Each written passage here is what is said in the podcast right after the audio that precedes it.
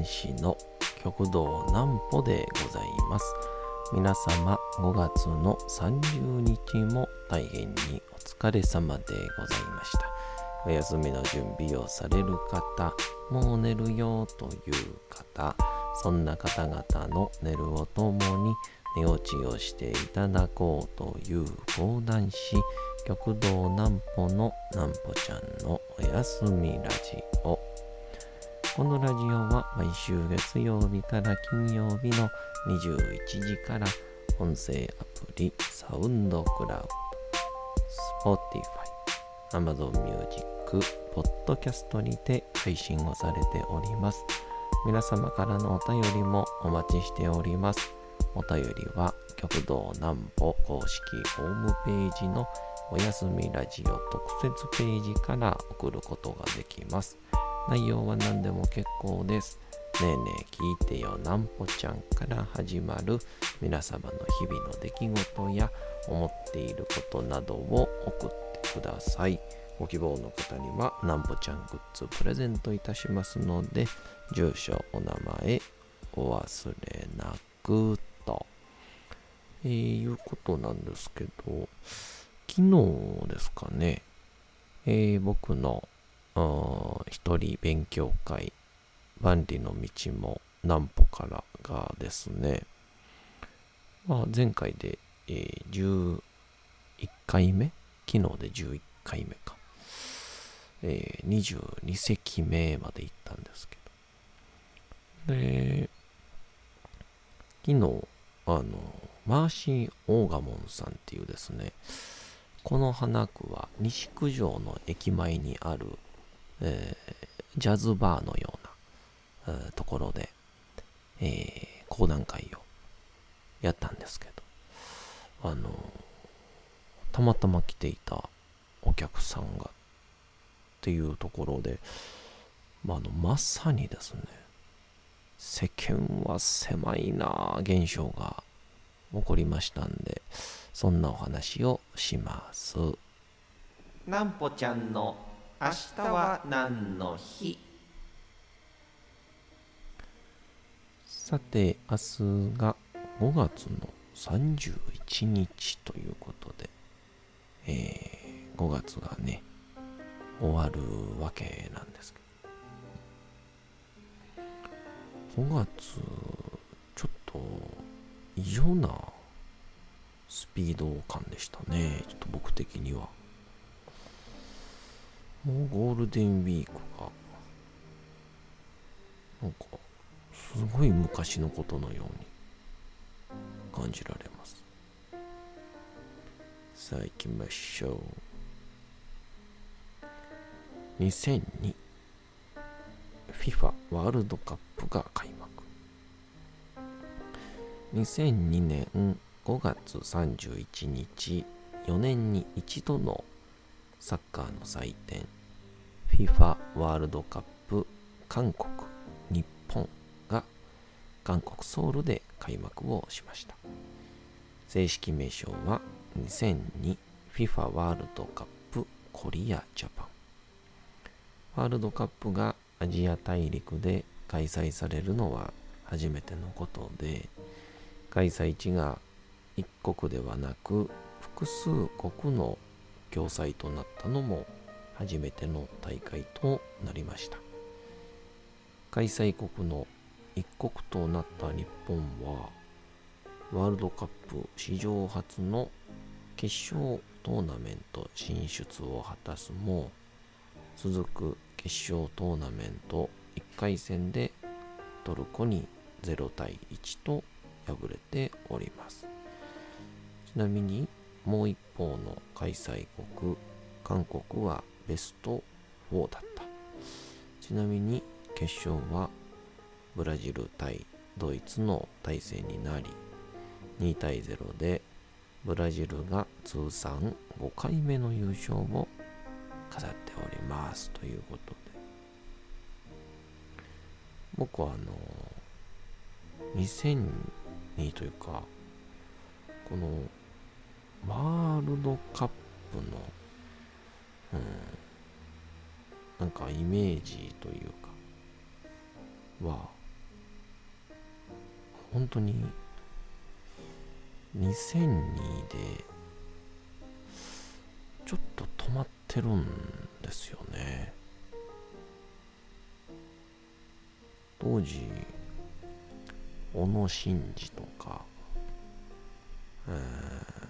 中田秀とかあの稲本もそうでしたっけね。なんかあの顔が確か顔面骨折をしたのでカバー顔になんかこうコルセットを巻いて出たみたいな感じとか。でその時がベッカムも活躍したんでしたっけね。オリバー・カーンとか。なんかめっちゃそんな記憶が。あベッカムは2006年かな。うん。まあ非常になんか思い出深い。年でしたね。小学校でしたけど。うん。そんなこんなで。勉強会のマーシー・オーガモンさんで。で急遽ちょっとね、えー、お時間が変更しまして本来昼だったんですけど今回は夜になりまして。でまあお時間変更したのもあってちょっとねあのお客様の入りもどうなるかなって感じやったんですけど最後蓋を開けてみればトータルで14名のお客様ですかね。うん。もうマーシン・オーガモンはパンパンになるまで入っていただきまして。なんかちょっと、うん、感覚的に、まあ、コロナで、まあ、人がたくさん入るという状況をみんなが少しだけ、えー、不安も減ってきたのかなという感覚を受けたんですけどちっちゃい男の子が来ててお母ちゃんに連れられて。3歳やったかな。ようさん笑ってくれましてね。でちょっとまあ脱線脱線しながらのお話だったのでその子にもお力いただきながらでまさかのその子が一番、えー、笑いを取るというですね、えー、ありがたかったです本当に。ほんで、まあ、終わってからまあ皆様お見送りさせていただきまして。で最後に残っていらっしゃった男性の方が松岡徹さんっていう、まあ、徹ちゃんという方やったんですけどお話をしているとその方もジャズをされるという、まあ、言うたらプレイヤーの方で、で、なんか、あの、東京でもやられてるんですよねって言われて、おそうなんですよ、とかって言ってたら、あの、その、東京でやってる会のえー、会場主の方が、スタジオ4の西島さんっていうご夫婦なんですけど、で、その、ママさんが、確か旦那様もそうなんですけど、お二方ともね、こう、楽器をジャズでされるんですね。ママさんは確かウッドベースだったかな。ほんで、パパさんは、えーと、サッなんですけど、その、ママさんを僕が、ああ、あの、ママさんって言おうとしたら、西島さんがね、って、徹ちゃんが言うもんですから、あれ？と思って。なんで知ってるんだ？って。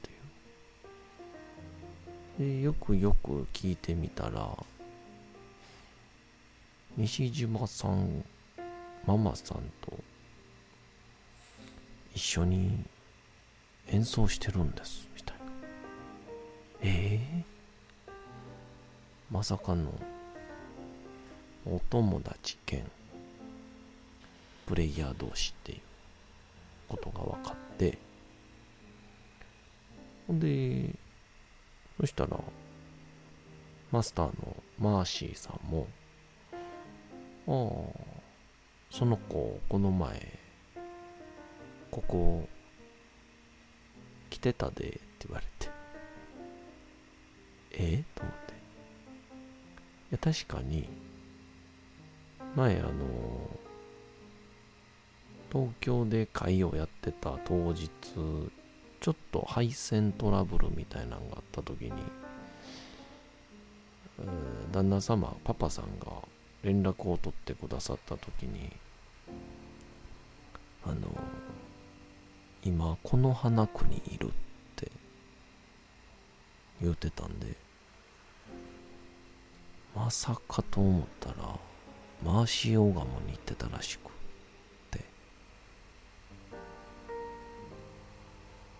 で僕のチラシを見てあこの子今うちで会やってますよみたいな。えそんなことあんの？っていう。でまあ最終的にはそのママさんは定期的に大阪に来られてるっていうのは聞いてたんですけどあの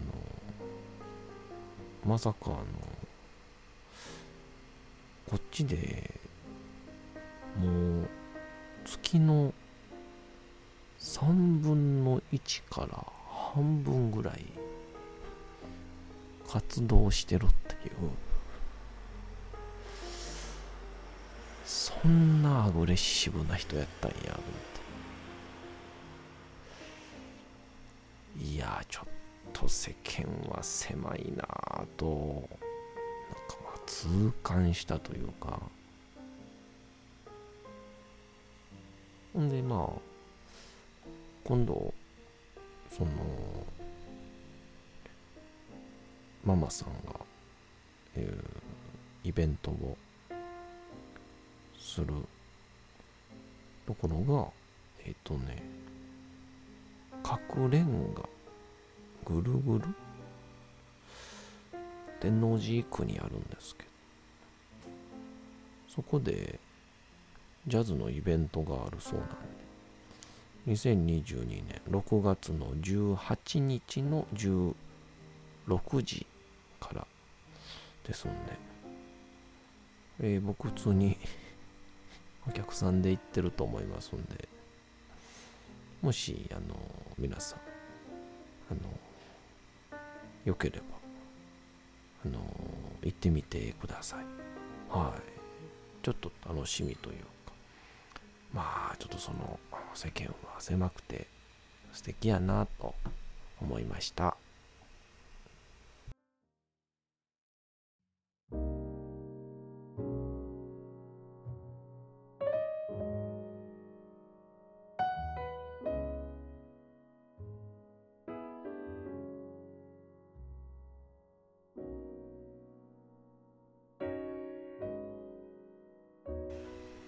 時刻はうとうと朗読会の時間となりました。皆様小さい頃眠れなかった時にお父さんお母さんおじいちゃんおばあちゃんお世話になっている方に本を読んでもらった思いではないでしょうか。なかなか眠れないという方のお力に寝落ちをしていただければと毎日様々な物語小説をお届けしております。本日から本日もお読みしますのは三島由紀夫の金閣寺でございます。えー、なんか2日空けたりすると話の筋なんかなんか忘れちゃう気もするんですけど聞き心地のいいやっぱり文章っていうのは聞いてるだけで気持ちいいもんだなと思いますね。どうぞ本日もお楽しみください。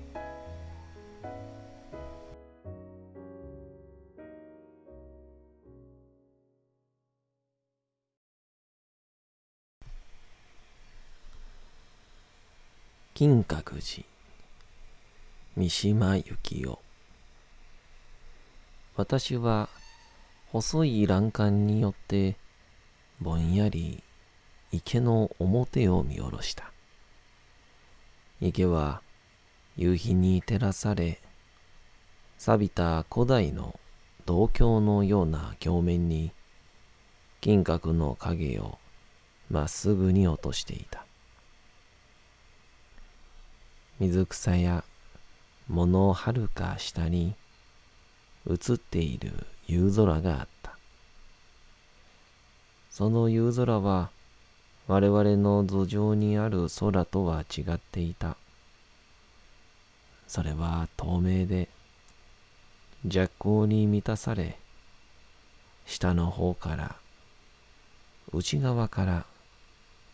この地上の世界をすっぱり飲み込んでおり、金閣はその中へ、黒く錆び果てた巨大な金木の怒りのように沈んでいた。住職の田山道仙和尚は、父と禅道における友であった。道仙和尚も、父も、三年にわたる禅道生活をし、その間、キーを共にした仲であった。二人はこれも将軍義満の建立にかかる小国寺の専門道場へ、昔ながらの庭詰めや単価詰めの手続きを経て入手したのである。のみならず、ずっと後で、道仙氏が機嫌の良い時に話したことだが、父とはこうした真苦の友であるのみならず、海鎮の時刻の後で、塀を乗り越えて、女を買いに出たりする楽しみを共にした仲でもあった。我々父子は、金閣拝見の後、再び本堂の玄関を行うと、長い広々とした廊下を導かれて、名高い陸船松のある庭を見渡す大書院の住職の部屋へと降ろされた。私は学生服の膝をかしこまらせて、硬くなって座っていたが、父はここへ来て、にわかにくつろぎを見せた。しかし父とここの住職とは同じ出身でも福々しさがずんと違っていた。父は闇衰え、貧相で粉っぽい肌をしているのに、道仙和尚はまるで桃色みたいなお菓子に見えた。和尚の机の上には、こんな華々しい寺らしく、処方から送られた小包や本、手紙などが封も切られずに山と積まれていた。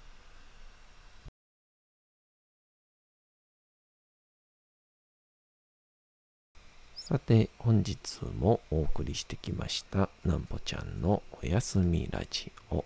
というわけでございまして、5月の30日も大変にお疲れ様でございました。明日も皆さん、街のどこかでともどもに頑張って、夜にまたお会いをいたしましょう。なんぽちゃんのおやすみラジオでございました。それでは皆さんおやすみなさい。すやすやすやーん。